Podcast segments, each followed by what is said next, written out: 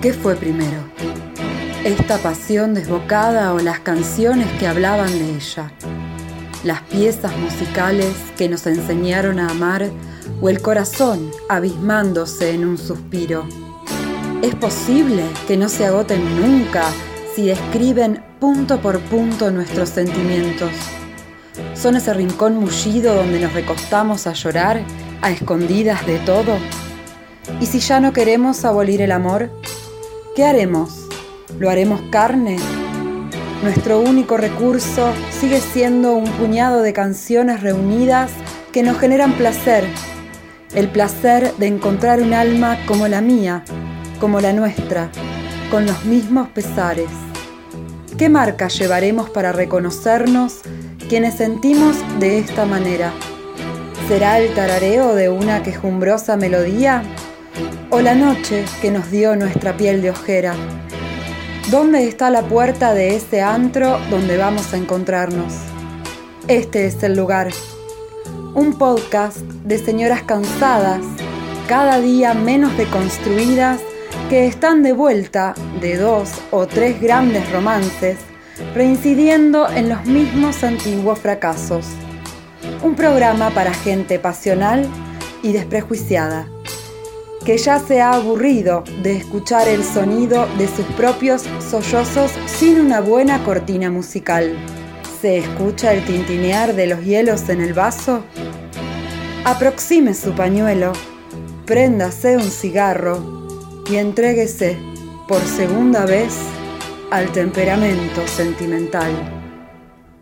Por ese palpitar que tiene tu mirar yo puedo presentir que tú debes sufrir, igual que sufro yo, por esta situación que nubla la razón sin permitir pensar. ¿Te parece que septiembre es un buen mes para decir cosas? Decir cosas, eh, ¿me estás, ¿te estás refiriendo a algo astrológico? No, no, solamente como que no sé, pienso en la primavera que viene y como ese... espero. Ansío, ansío de ese momento. Bueno, hablamos el año pasado, para esta misma época, nos preguntábamos si el mes del amor era febrero o septiembre, ¿no? Como que febrero es medio anglosajón, el, el día de San Valentín. Día de San Valentín. Y todo eso, pero en estas latitudes por ahí pega más el florecer de la primavera. ¿Crees que septiembre es un mes de declaraciones?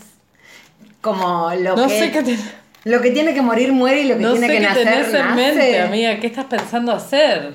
No sé, para mí septiembre es el mes de la osadía. Me encanta la palabra osadía. Para todos los costados. Como que te atreves, atrevimiento.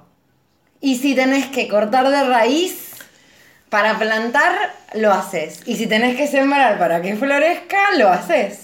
Como que se presenta Mira, es interesante este planteo. O sea, tiene un costado medio de agricultura que me parece válido, como sembrar la semilla. Pero no sé, yo por ahí hubiera pensado que diciembre es más de la osadía. Total. Por Total, ya fue. Claro, ese, ese fervor del fin de año, de bueno, hago esto, digo esto, total, me voy a la mierda. Total, se acaba un ratito la rutina. Claro, pero eh, no, eh, noviembre, septiembre, ya ni sé en qué mes vivo. Diciembre para mí estás entregada. Y septiembre. Sobrepasada también. Venís con un invierno en la espalda. Sí. ¿No? Entonces, estás como. Con ganas de brotar. Sí, con ganas de brotar, pero preparaste un terreno. Ya está, ya esa mochila del invierno. Adiós, bye, bye, bye. ¿Entendés? Una cosa así. Y se presta para mí, se presta para las... Como que diciembre lo veo un poco más alocado, ¿no? Pero septiembre lo veo más racional. Que vos decís, las decisiones, o sea, por más que sean alocadas, como que se toman más a conciencia. No sé, a mí siempre eh, me paso tres meses esperando que llegue la primavera de una vez y cuando llega como que igual me toma por sorpresa y digo, no estoy preparada. Siempre. A la, a la, velocidad que adquieren las cosas, porque todo se empieza como a precipitar un poco. Por ahí, de ahí viene la osadía. sentís que ya estás llegando al borde del abismo. Entonces, ¿qué vas a hacer más que hacer lo que tenés que hacer? Bueno, entonces, dicho todo este, es- esta caterva de palabras que se nos han salido de la boca, ¿te lo digo en septiembre o no? Dímelo en septiembre.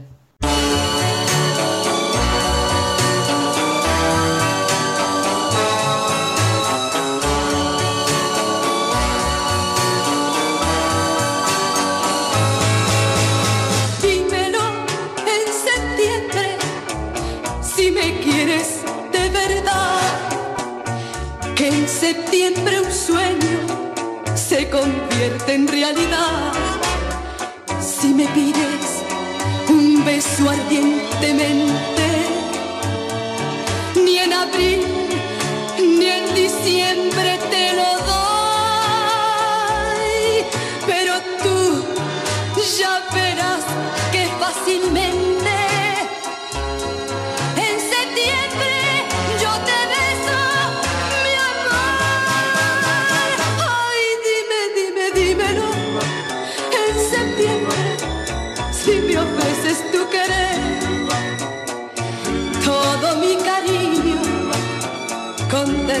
te daré si me pides un beso ardientemente. Ni en abril ni en diciembre te lo doy, pero tú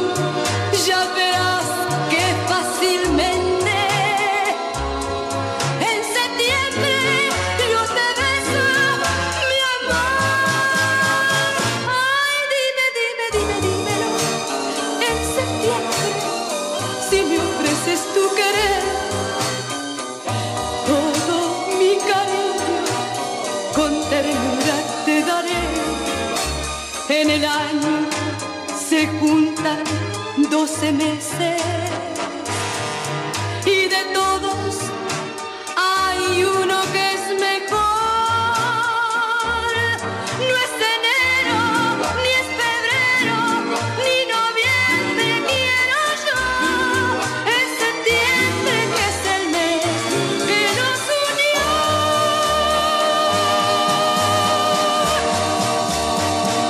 Bueno, amiga, ¿cómo estás? Eh, febril. ¿Por qué? ¿Qué Estoy- te anda pasando? El temperamento me sacó de la cama, eh, me tomé un tafirol y vine. Nada, me vacuné, me vacuné ayer, estoy pal pico. Pero bueno, no quería pasar otro viernes sin grabar, me falta algo, siento un vacío en mi corazón cuando no grabamos. Podríamos decir que hoy estás como para que te canten el himno a Sarmiento, de infaltable, intachable asistencia perfecta. Sí o qué, me lo merezco. Eh, pensaba en esto de las estaciones que se repiten año a año inevitablemente y cómo te reviven eh, lo que te pasó el año pasado, ¿entendés? Para la misma época. Con el otoño pasa lo mismo, ¿no te pasa que cuando cambia una estación, esos primeros olores, ese cambio atmosférico, te trae una melancolía? Para mí, igual es algo particular de las estaciones de transición, no de las estaciones Sí. tan fijas. Es verdad, en enero, en, enero, Como en febre- el verano y en el invierno no pasa tanto. Verano Pero en el otoño, el otoño me hace acordar como al comienzo de las clases, esa ilusión infantil de a ver quién está en el curso este año, ese tipo de pelotudeces. Y la primavera, bueno, nada, me da como ese entusiasmo. Vos sabés que yo no puedo dejar de relacionarlo con algo del foliaje. Sí. de ver esa transición tan en vivo de cómo un paisaje cambia tan drásticamente de lo verde a lo marrón y de lo, mar- de lo, de lo seco, de la nada a lo algo. No, no, no. Eso Sí, para yo mí estoy es siguiendo como minuto a minuto el muy- reverdecer del árbol que veo desde mi ventana y es como Te me juro emociono. que yo hago lo mismo, lo veo eh, todos los días desde mi ventana también. Cómo de repente aparecen edificios que no estaban y te cubren después de la nada y, y no están más, ¿no? Porque hay plantas que tapan con sus hojas. Eso me perturba un montón. O sea, me perturba en una manera agradable, digamos. Bueno, es un sentimiento un poco encontrado. Y lo del día, lo de la duración de los días. Ay, qué maravilla. Eso me parece algo fascinante y a la vez también tremendo. O- ver cómo día a día, o sea, si tenés una ventana que, que puedes apreciar más o menos la entrada de luz, ver cómo ese, esa luz eh, se extiende o se acorta según la temporada. Sí, sí, te das mucha cuenta cuando tenés un horario fijo de salida del laburo, ponele, que de repente salía de noche, Y de día, y así. O bueno, pedazos de sol que de repente entran en tu casa que antes no entraban y que Claro, empiezan a entrar. Una tenue luz que nada, ni te tocaba y ahora entra la luz. Sí. Y los olores, porque no sé, el tilo, ponele, que igual florece más adelante, ¿no? Florece como en diciembre, pero igual. Sí, más. De repente hay algo que llena, algo impalpable que llena el aire y bueno, y las alergias para un montón de gente que las padece también. No sé, bueno, tal vez estemos declarando en este episodio a septiembre como un mes revelador. De la osadía, me gustó eso que dijiste. De la osadía, ¿no? Como de. Bueno, ya que te estás entrega ya que te estás preparando para entregarte para diciembre, como así hacer locuras. Yo lo que entendí este año es que agosto no es un mes tan malo, porque ya es la víspera. Diciembre, por más que la primavera empiece el 21, ya es primavera. diciembre dije. Septiembre, ya es. prim- todo el mes es primavera. ¿Escuchaste Agosto es la antesala de la primavera. O sea, lo que hay que, donde hay que resistir es, Es- junio y julio. ¿Escuchaste alguna vez ese refrán que dice Julio los prepara, agosto se los lleva? ¿A los viejos? A Bueno, ver, no, Haciendo eh. un link con el programa anterior. Eh, para mí en general. ¿A quién se lleva? Bueno, a quien no esté a quien no se haya preparado en julio. No sé si lo escuchaste alguna vez, es un refrán muy de pueblo, pero bueno, la onda es que si sobrevivís agosto, ya está. Ya está. Pasaste el año. Bien. Me parece que tiene como todo el sentido del mundo. Yo no sé de dónde habrá salido esto. Esto es popular total, porque yo se lo escuchaba a mi bisabuela decirlo, corte. Creo que tiene algo que ver también, viene como por el lado de la caña con ruda y todo ese tejereje. Pero esto de julio los prepara y agosto se los lleva, para mí es determinante. Como... Y septiembre ya estás renacida, ya está, ¿entendés? Ya pasó, lo más duro ya pasó. No siempre es así, pero, pero bueno, vamos a, vamos a creer. Pero yo tengo mucho esta idea de a la gente que estuvo pasando momentos turbulentos en el invierno, como bueno, hagamos todo el trabajo duro ahora en el invierno que no sirve de nada, que no, no vale la pena nada, hacer nada en estos días de oscuridad, meses de oscuridad y frío, para llegar en septiembre más o menos, nada, no sé, de pie. Y da gracias al, al cielo y a la tierra que no vivimos en un lugar en donde hay inviernos eternos. Tipo como esos lugares, no sé, no me quiero decir el Polo Norte porque me parece como el cliché. Suecia. Sí, o nomás Ushuaia, ¿entendés? O Comodoro Rivadavia, que estamos acá, bueno, cerca, pero más o menos. Que vos decís, bueno, tenés un invierno en donde te sale el sol a las 11 de la mañana y se te entra a las 3 de la tarde y después vive de noche y después tenés un verano eterno. Que yo supongo que también te debe volver un poco bastante loca. Porque tener, no sé, cuántas horas de luz al día y de repente que sean las 11 de la noche y estés atardeciendo, para mí a tu cerebro no le hace bien. Bueno, le enviamos saludos a nuestra audiencia federal. Sabemos que tenemos eh, gente, que nos escucha en los confines. en los confines y le mandamos nuestro más cálido abrazo Sí, por favor. Para esos inviernos eternos. Total. Saludos a Lucy, no sé si nos seguirá escuchando, que Lucy, nos escucha desde Ushuaia. Nada, ¿Todo esto por qué? Porque acabamos de escuchar un tema de quién. eh, interpretado por los cinco latinos, Y este el arrabal inclu- intuyo yo, porque son como simbióticos. in- indisolubles, que también interpretaban. ¿Quiénes?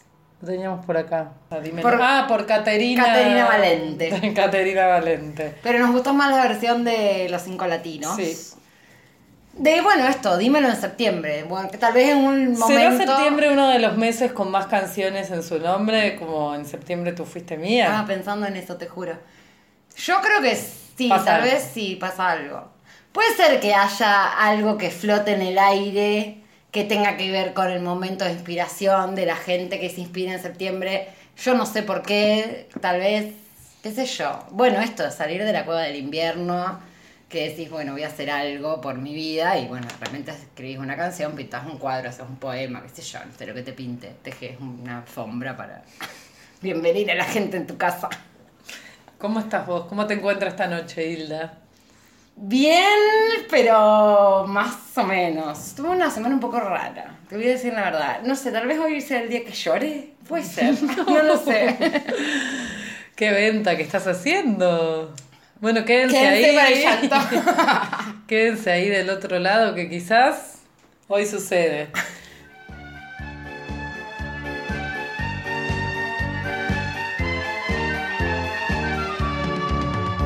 Temperamento sentimental. quien sufra de alguna pena, grande como el firmamento.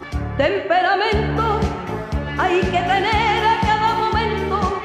Temperamento brota del alma y nace de adentro. Una balsa a la que aferrarse en la peor de las tormentas. Escuchando una canción se va la melancolía.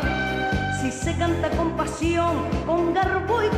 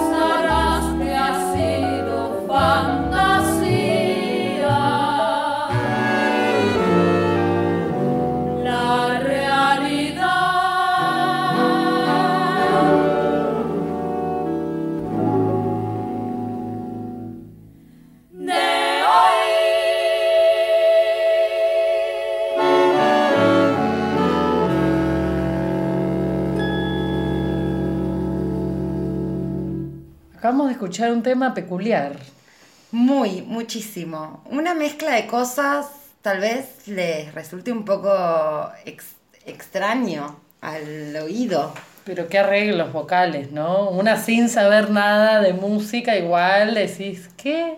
Yo living, o sea, a mí me fascina. Living con el feeling. Living con el feeling. Ya hablamos de esto, de este estilo particular que se llama feeling, que es de Cuba y que es como una mezcla entre bolero y jazz, una medio una fusión.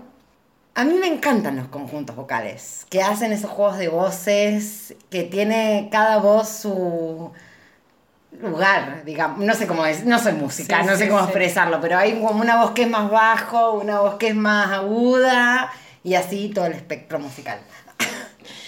No, bueno, y hay varias cosas donde detenerse. Para empezar, el cuarteto Daida estaba compuesto por Elena Burke, Omara Portuondo, Moray Masecada y las hermanas, o sea, Omara y Aide, ¿no? Aide, sí, creo La que hermana sí. era, la que tenía hermana era Omara. Y dirigidas por Aida, Aida, pianista ella. Aida Diestro. No, bueno, y la letra de esta canción es muy triste. A mí me llama mucho la atención que se llame Profecía, ¿no? Eh, por esta secuencia de... Es una canción ah, evidentemente acerca de un final o de algo que se termina. Y de esto como que ya está dicho. O sea, ¿qué es una profecía? Algo que se vaticinó, ¿entendés? Como, ¿quién es un profeta? Alguien que te viene a decir el futuro. Sí, pero Como- a la vez se llama profecía, pero en la primera estrofa dice, la vida tiene cosas caprichosas que nunca se podrán profetizar. Simplemente tus ojos se cansaron de mirarme, me alejo sin rencor. Como no me la esperaba, pero te cansaste. Sí.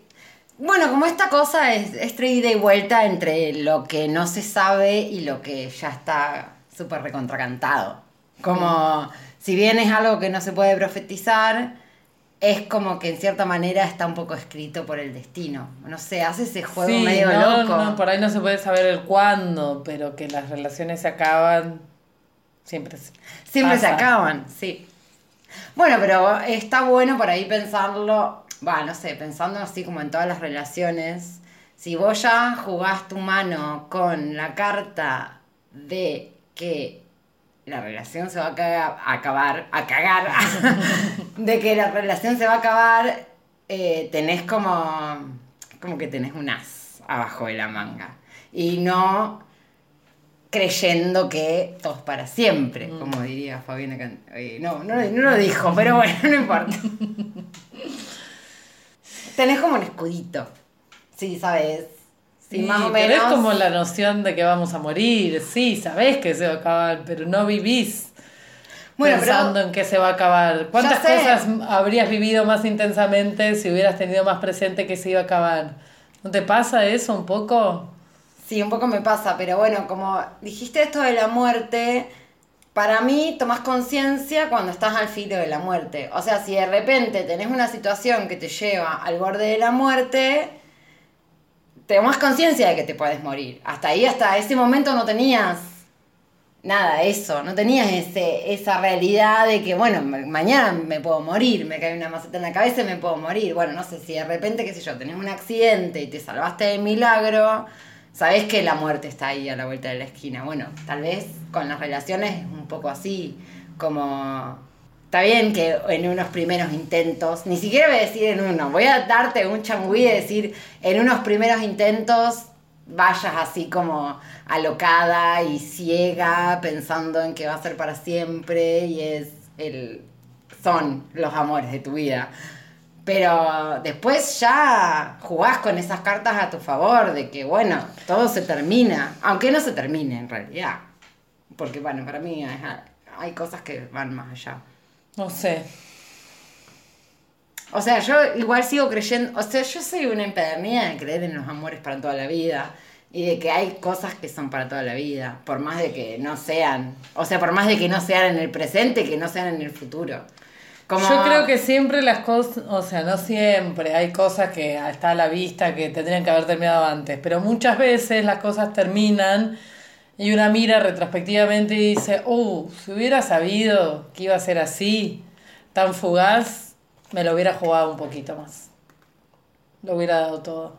Yo creo que a veces, eh, yo hablo muy en primera persona, eh, tenemos reservas. Y después las cosas se acaban y te das cuenta que no lo diste todo. Bueno, pero para mí eso porque ya lo decís con el diario del lunes. O sea,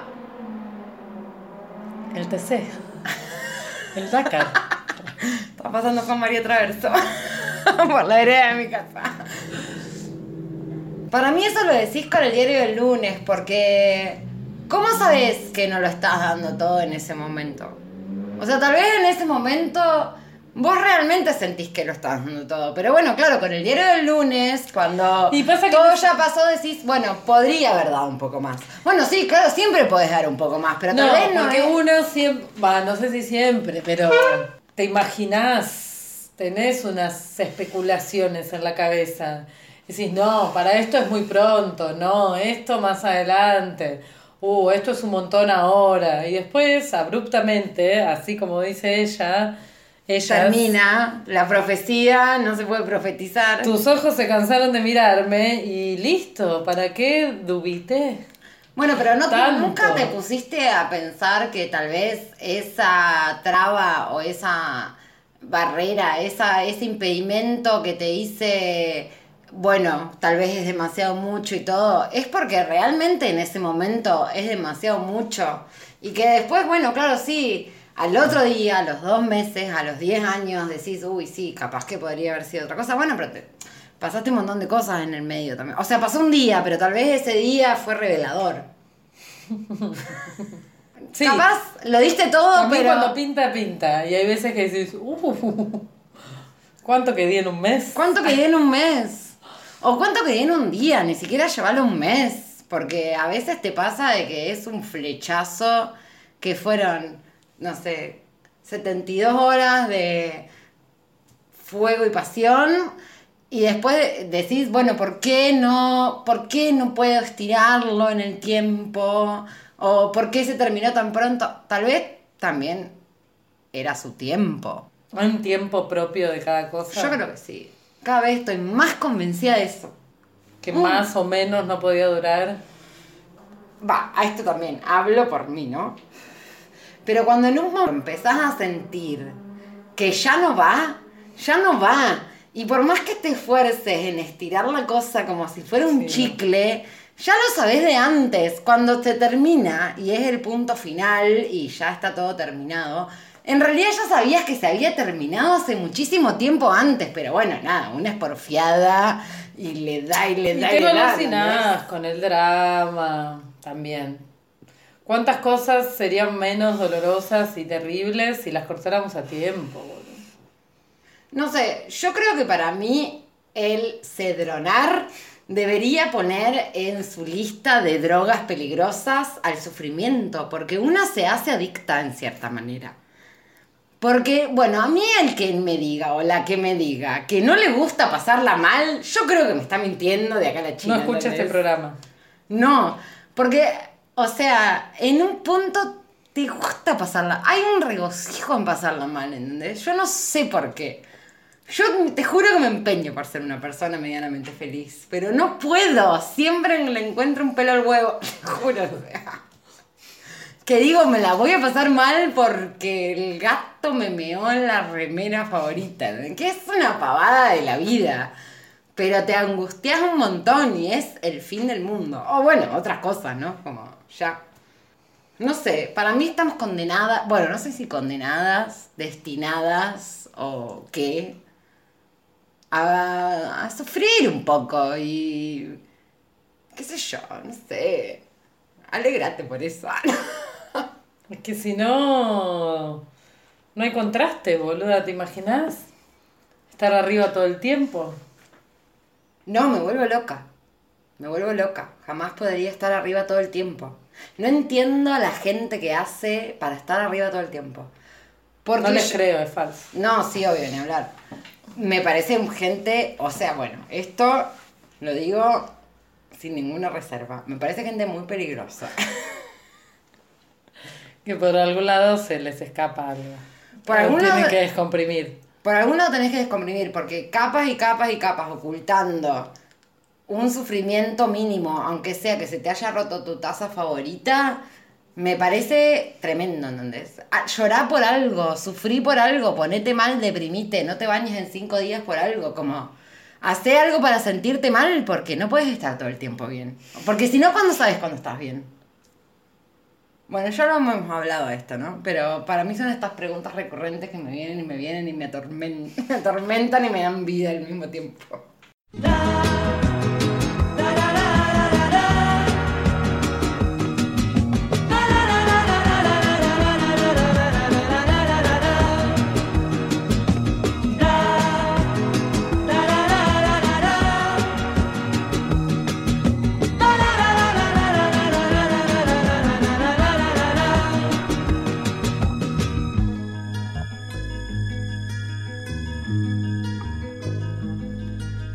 El amor es algo bello que estropeas sin darte cuenta. Mujer, ¿sabes qué? Te di mi vida, te di mis besos y ahora te alejas. Otra vez, ¿qué es lo que quieres de mí?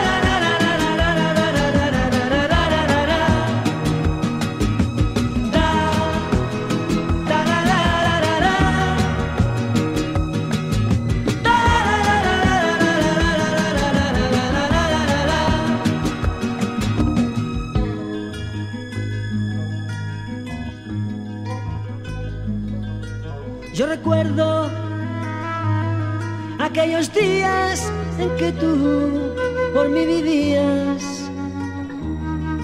mujer. Destruiste ese amor que te di con ilusión, mujer. Yo confiaba en ti.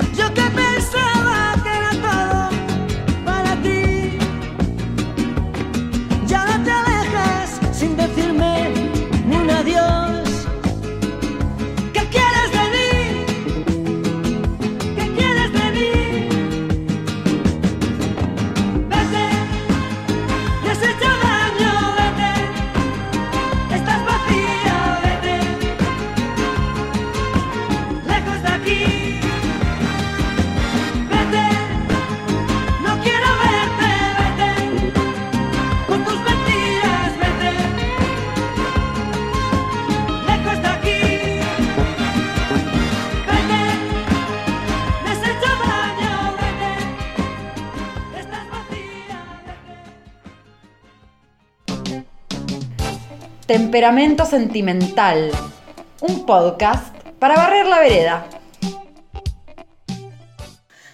Hablando todo esto un poco de septiembre y todo, ¿pensás que septiembre es un mes de limpieza? Me gusta esta idea. Pensando en todo este concepto del, del que te vayas, vete, vete de mí. ¿Es un mes de la limpieza? Pensa- pero pensándolo en temas generales, no lo pienso solamente como en temas del corazón.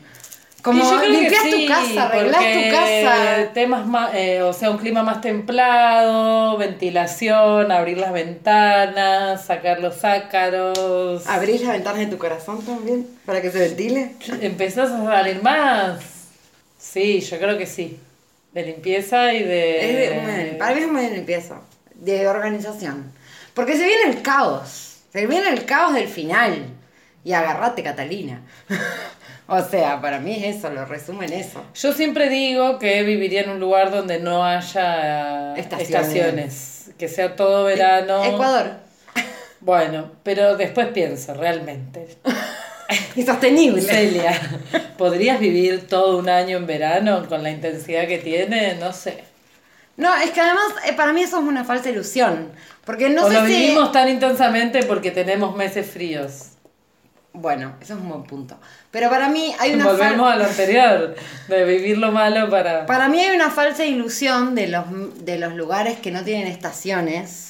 Sí. Porque... No necesariamente son cálidos. No, para mí tienen como una, ve- una, una pequeña variación entre un Sí, poco más de calor, Épocas secas, épocas lluviosas. un poco más de calor, un poco más de frío. Capaz que no tenés ese pasaje tan brusco de una estación a otra, pero sí hay una cosa.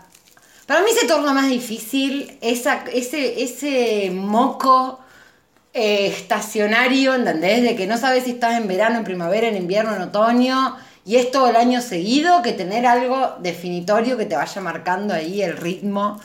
Yo necesito látigo. o sea, que alguien me diga que... Invierno, vas a estar mal.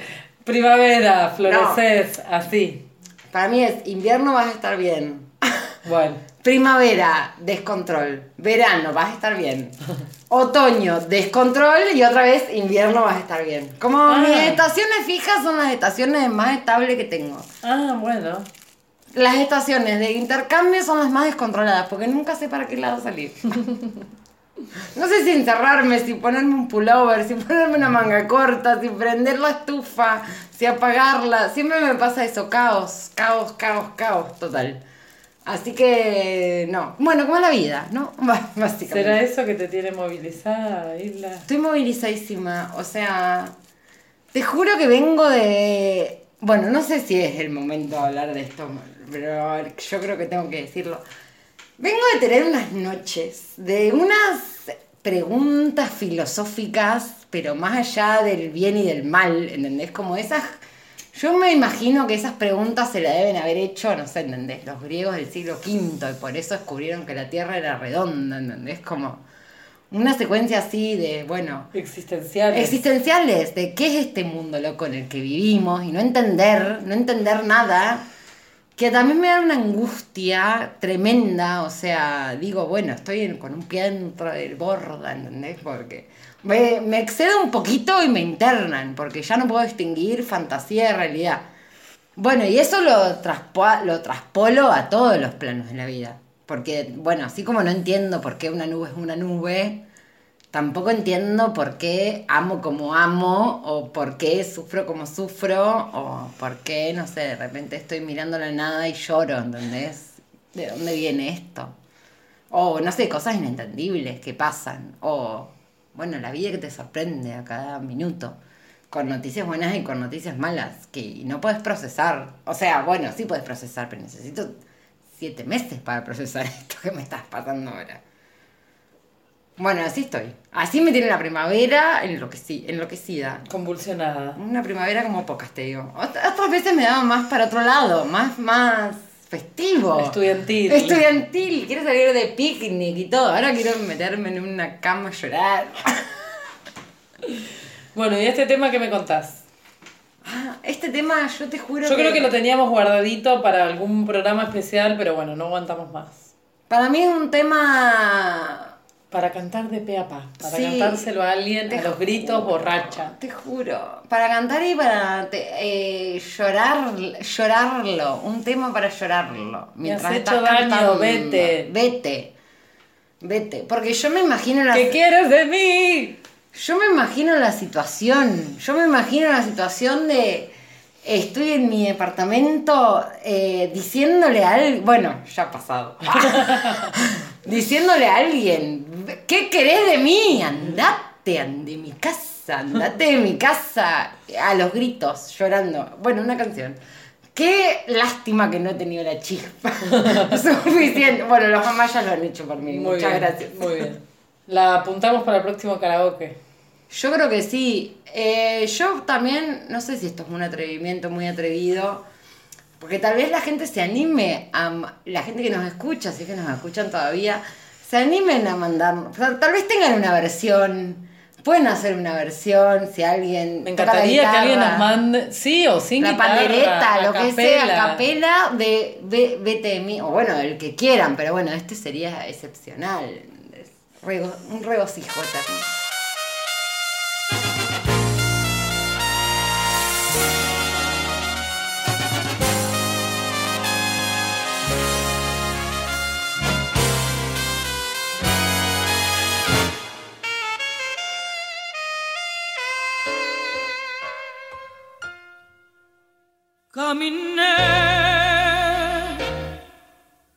Los brazos abiertos, sin hallar un cariño, una sola amistad. ¿Y qué es lo que tengo? ¿Y tú qué me diste? tan solo mentiras, cansancio, miseria.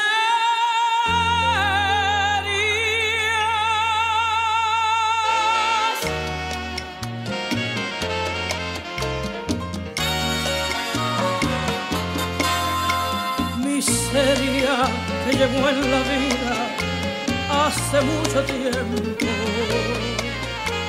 como una tragedia escondida en mi sufrimiento, migaja de besos, limosna de todo, es lo que me has dado como a un ser malvado, como a un criminal. Miseria que llena de espanto porque no me quieres miseria que es odio y escanto, porque sé quién eres, quién sabe hasta cuándo. Seguiré esperando que cambie mi suerte o venga la muerte como bendición.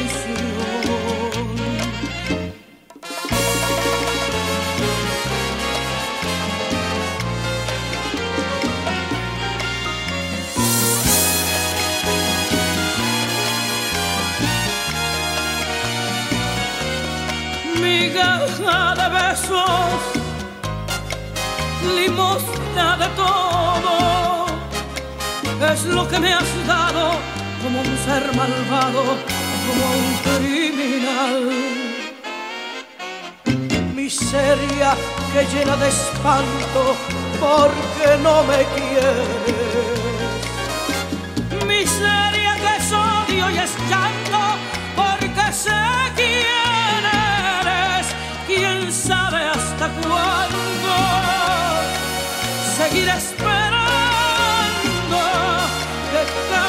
mi suerte o venga la muerte como bendición.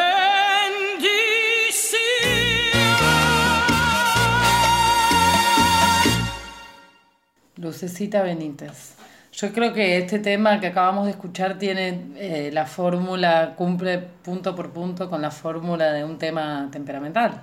Eh, yo creo que sí. Además, me da como, me hace como mucha ilusión porque hacíamos como, siento que hace bastante que no pasamos como un bolero hecho y derecho y esto siento que es un bolero hecho y derecho. Esos vientos con los que arranca, esa voz que tiene ella, que a mí me hizo acordar mucho a Eugenia León, pensé que era Eugenia. La percusión cuando entra, lo que dice. Mentiras, cansancio y miseria es lo que me has dejado. Tremendo. Qué feo cuando sentís que solo te ha quedado eso. Cansancio. Cansancio sobre Cuando todo. terminás cansada de una relación. Porque las mentiras y las miserias más o menos te las podés imaginar. Ya sabes que más o menos vienen en el combo. Sí, digamos, sí, sí. ¿no? Es algo que te esperas. Pero el cansancio, terminar agotada. Arrasada. Que vos decís, no tengo fuerza ni para salir a buscar ¿Cuántos una nueva aventura. ¿Cuántos meses me va a llevar recuperarme de esto? Ay, ahí es cuando decís, qué Qué mal que invertí. ¿Vos sabés que Qué hace- desproporción. Hace un tiempo vi algo así como muy be- berreta, barato, de estas cosas como, no sé, test online. Ah, Sí. Una secuencia así, que decía algo así como que el, eh, olvidabas una relación la mitad del tiempo que te había durado esa relación. Por ejemplo, si habías tenido una relación de cuatro años, tardabas en superar esa relación dos años.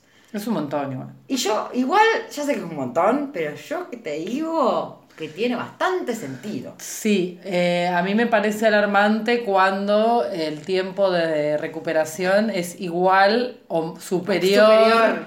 a lo que duró la relación. Es como, bueno, si nos vimos seis meses, no me puede llevar un año recuperarme. Bueno, pero por ahí es porque te quedaron pendientes. Sí, pero no, el cal, la matemática de, de la vida y no, ese saldo negativo me hace mierda. Yo igual eh, detesto, hablando esto como de la miseria, eh, Me sentirme- encanta la palabra, el concepto de miseria. Detesto sentirme miserable. O sea, cuando estás en una relación y te sentís miserable, para mí es como una de las peores sensaciones, sentimientos, lo que sea. Porque después te pueden pasar un montón de cosas en el medio, sentís celos, sentís venganza, bueno, no, venganza no, pero sentís deseos de venganza, sentís locura. Eh, ¿Cómo es cuando estás perdida? que no sabes por dónde vas, Confusión. con- confusión y todo. Pero para mí todo eso tiene como un arreglo. Pero sentirte miserable, como para mí es algo que no tiene arreglo. Que no hay nada. Sí, que lo deja solucione. huellas muy profundas sentirte miserable. Como lo más hondo donde Para mí, llegar. sí, el pozo, el barro más barro asqueroso. Como, digo, bueno, por esas cosas es la que digo, nunca más me voy a meter ahí. Y bueno, después acá nos ven. Eh, me gusta que se llame Lucecita, me da como una ternura. ¿Por qué el diminutivo? Igual me llevo muy mal con los diminutivos. O sea, ponele. ¿Te acordás que una vez hablamos del criterio de elegir? ¿Cómo hacemos para elegir lo que elegimos?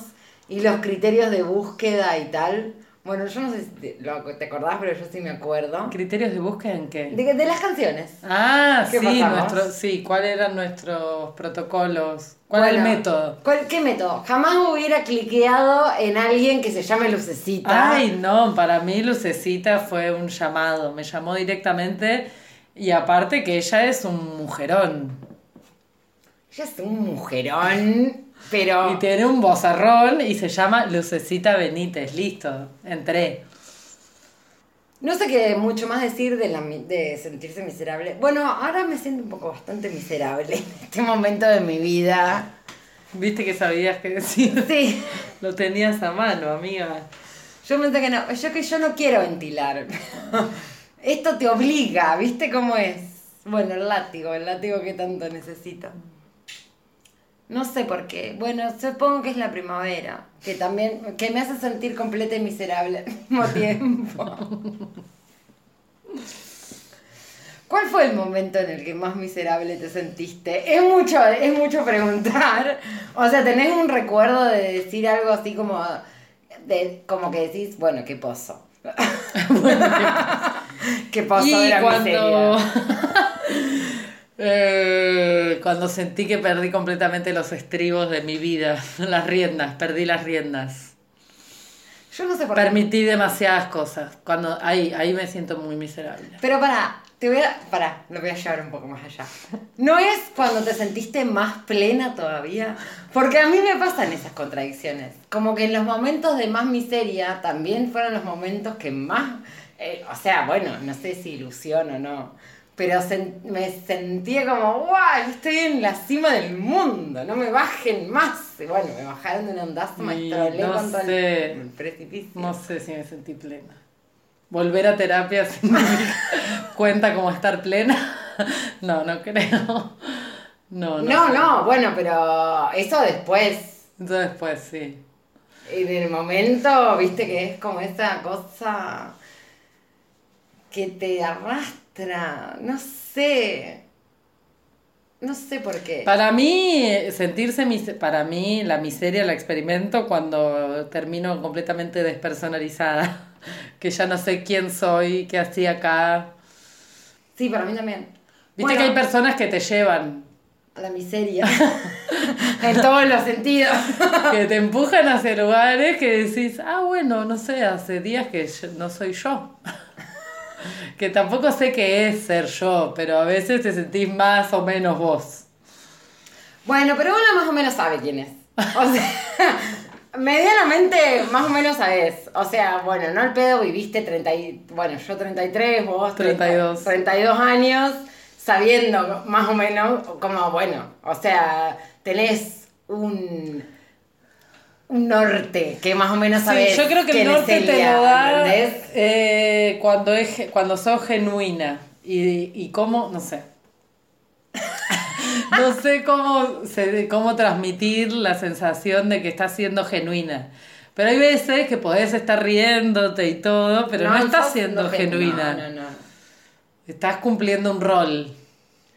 No, sí, eso estoy completamente de acuerdo. Bueno, pero esa es que la actuación, que a una le sale, bueno, a veces te sale mejor, a veces te sale peor, pero es como en ese papel, en ese rol que vos dijiste que te pones para pilotear la tormenta que se avecina. Yo cada vez sé menos qué es lo que quiero. ¿Qué quiero? ¿Qué quería? ¿Por qué llegué hasta acá? No lo sé. Hay veces que no lo sé. Es como... Me cuesta mucho discernir qué, qué quiero de las cosas. Hago un montón de cosas en nombre de no sé qué móviles. No sé, no sé qué cosas me motivan, la verdad, ya no sé. No, yo me quedé pensando en la palabra ahí como miseria y, o sea, como que la, la asociación siempre es como la carencia, como que te falta algo, porque, bueno, no sé, decir, te, te cayó en la miseria, bueno, es que no tiene dónde caerse muerto esa persona, alguien que cayó en la miseria y no sé qué. Y pero llevándolo como, o sea, bueno, esto, que alguien te haga sentir miserable Sí, no sé. A mí... de carencia de sentimientos. Lo pienso eso, como que te falta algo. Bueno, Sí. pero. ¿Qué? Y bueno, pero esa es toda la perversión de la cuestión, que se te genera una necesidad que después te falta algo y te falta algo vital, es lo complejo del amor. Porque vos misma lo construiste. Para mí la miseria es eso, sentirse cuando te, cuando te traicionás. Vos sabés que un poco estaba pensando eso. Ahí terminás sien- Siendo sintiéndote miserable. muy miserable. Cuando traicionás lo que sos. O sea, cuando no te aferrás a eso que vos decís, me voy a aferrar a este poste que no me importa nada, pero bueno, sabés que tenés algo seguro y en un momento decís, bueno, ya me dejo, me abandono. Cuando rompiste todos tus tratos con vos misma, esas mini máximas que tenías de, bueno, yo esto no lo hago, bueno, esto no lo negocio, y lo negociaste todo. Ahora, también pienso como, ¿qué ni no? siquiera lo negociaste, lo regalaste. Lo regalaste, lo regalaste al pero tremendo.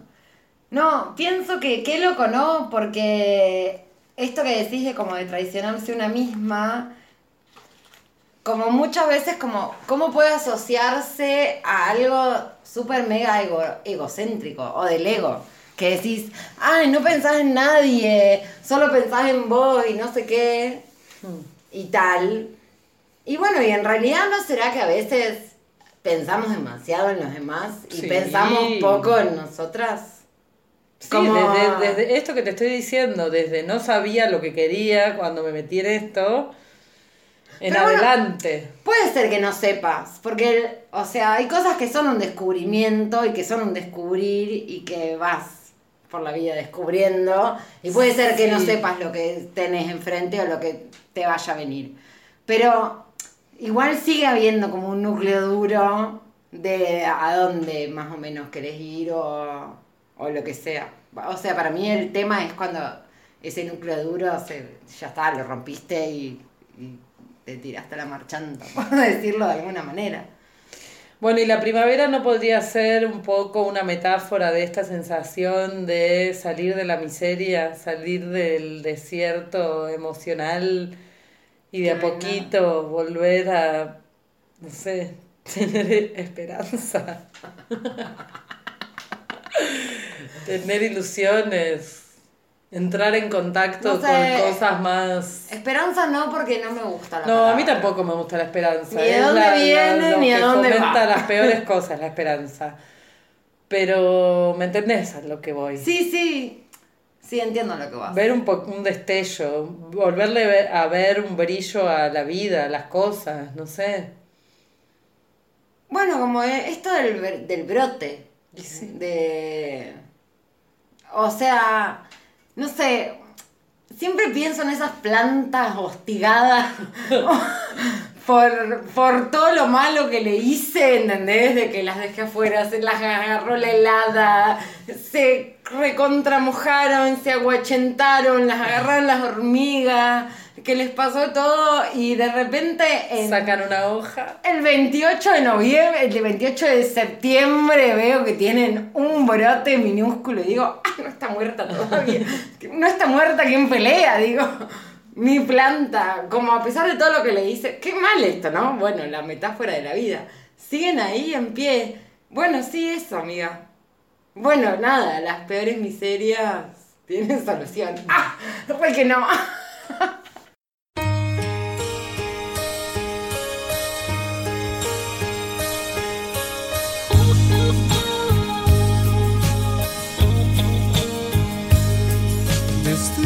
Póster Jane Fonda me sonríe y Carolina con su mohín mejor.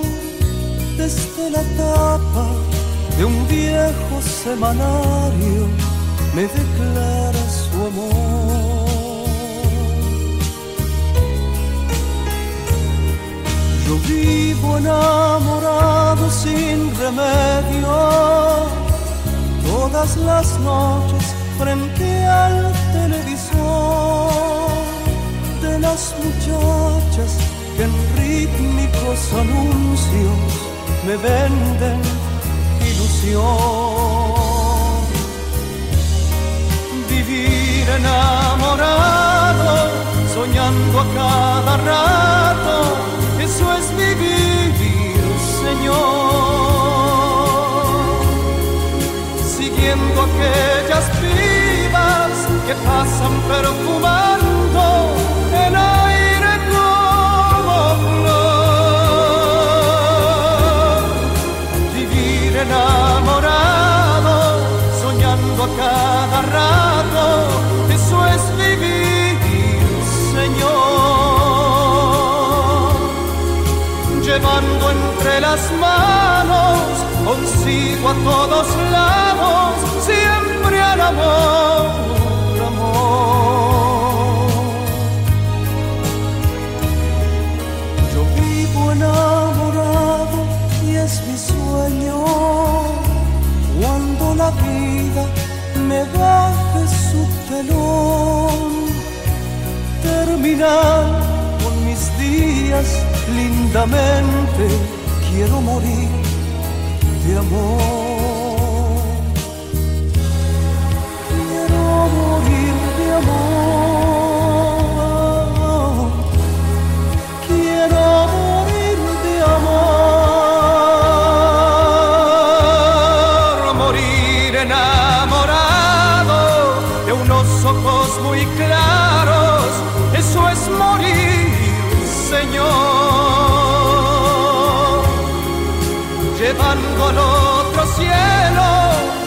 Ansias de encontrarlo, siempre al amor, amor. Morir enamorado de unos ojos muy claros, eso es morir, Señor llevando al otro cielo las ansias de encontrarlo,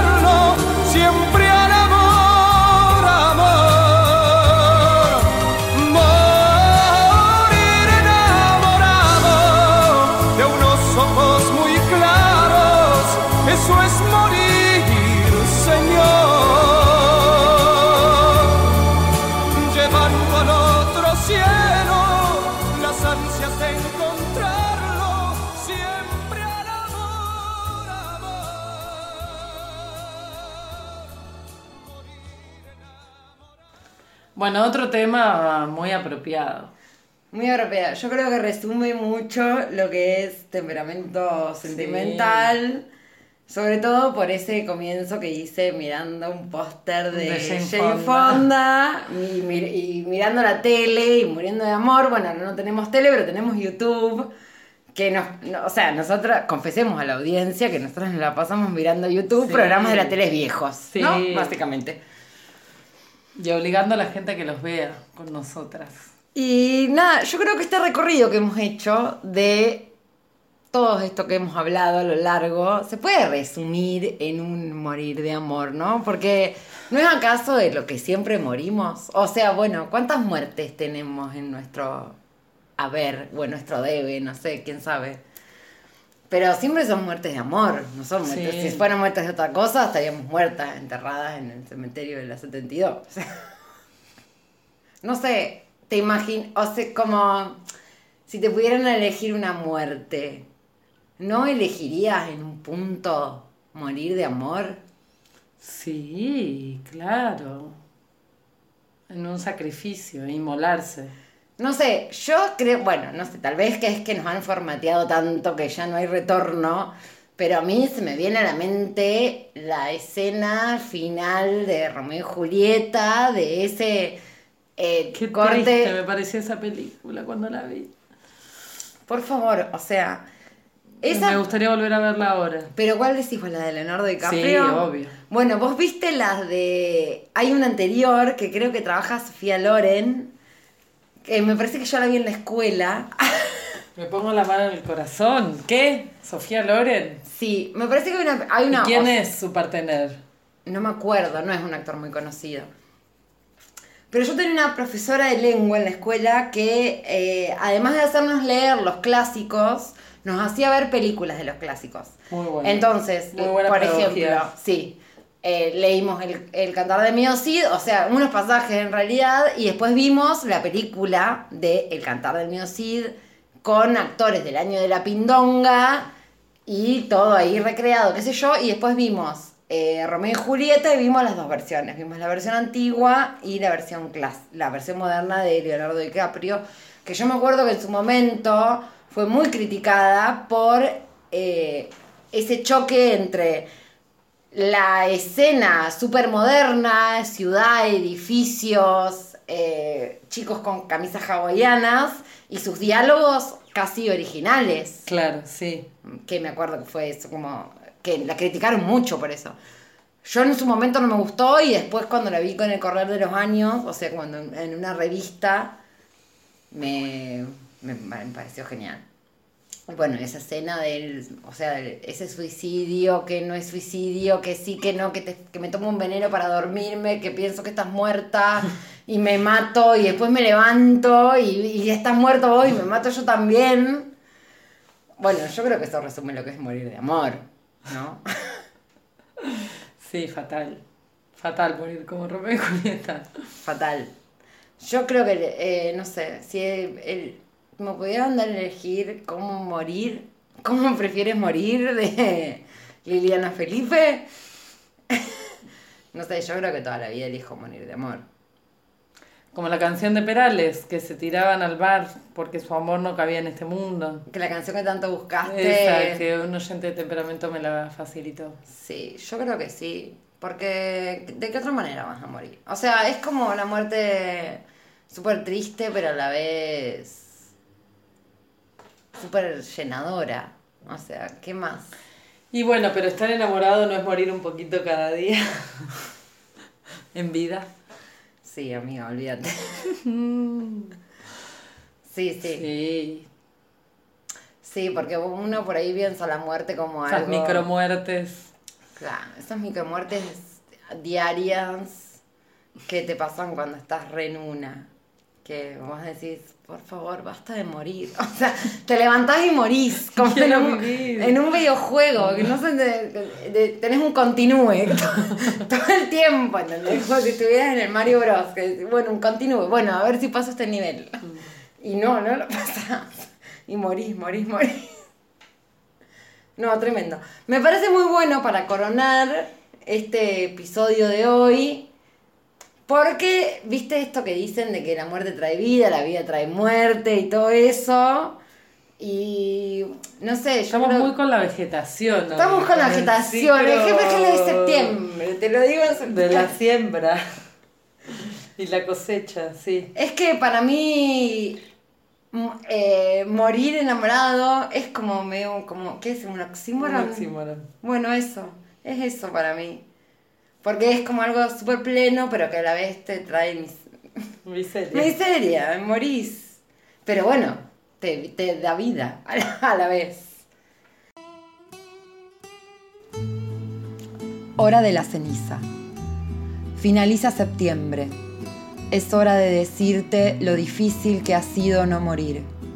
Por ejemplo, esta tarde tengo en las manos grises libros hermosos que no entiendo. No podría cantar aunque ha cesado ya la lluvia. Y me cae sin motivo el recuerdo de- del primer perro a quien amé cuando niño. Desde ayer que te fuiste hay humedad y frío hasta en la música.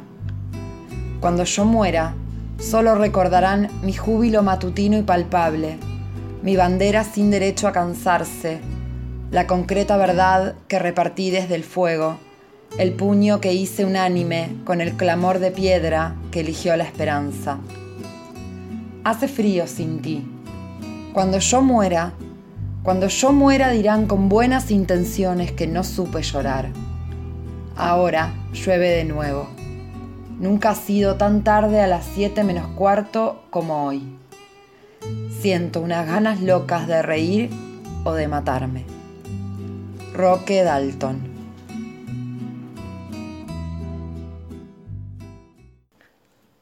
Llegamos al fin. Sí. Siempre. Como siempre, todo se termina. Como lo que La estuvimos a- profecía. La profecía del final. Y nos vamos a despedir con un temazo. Mal.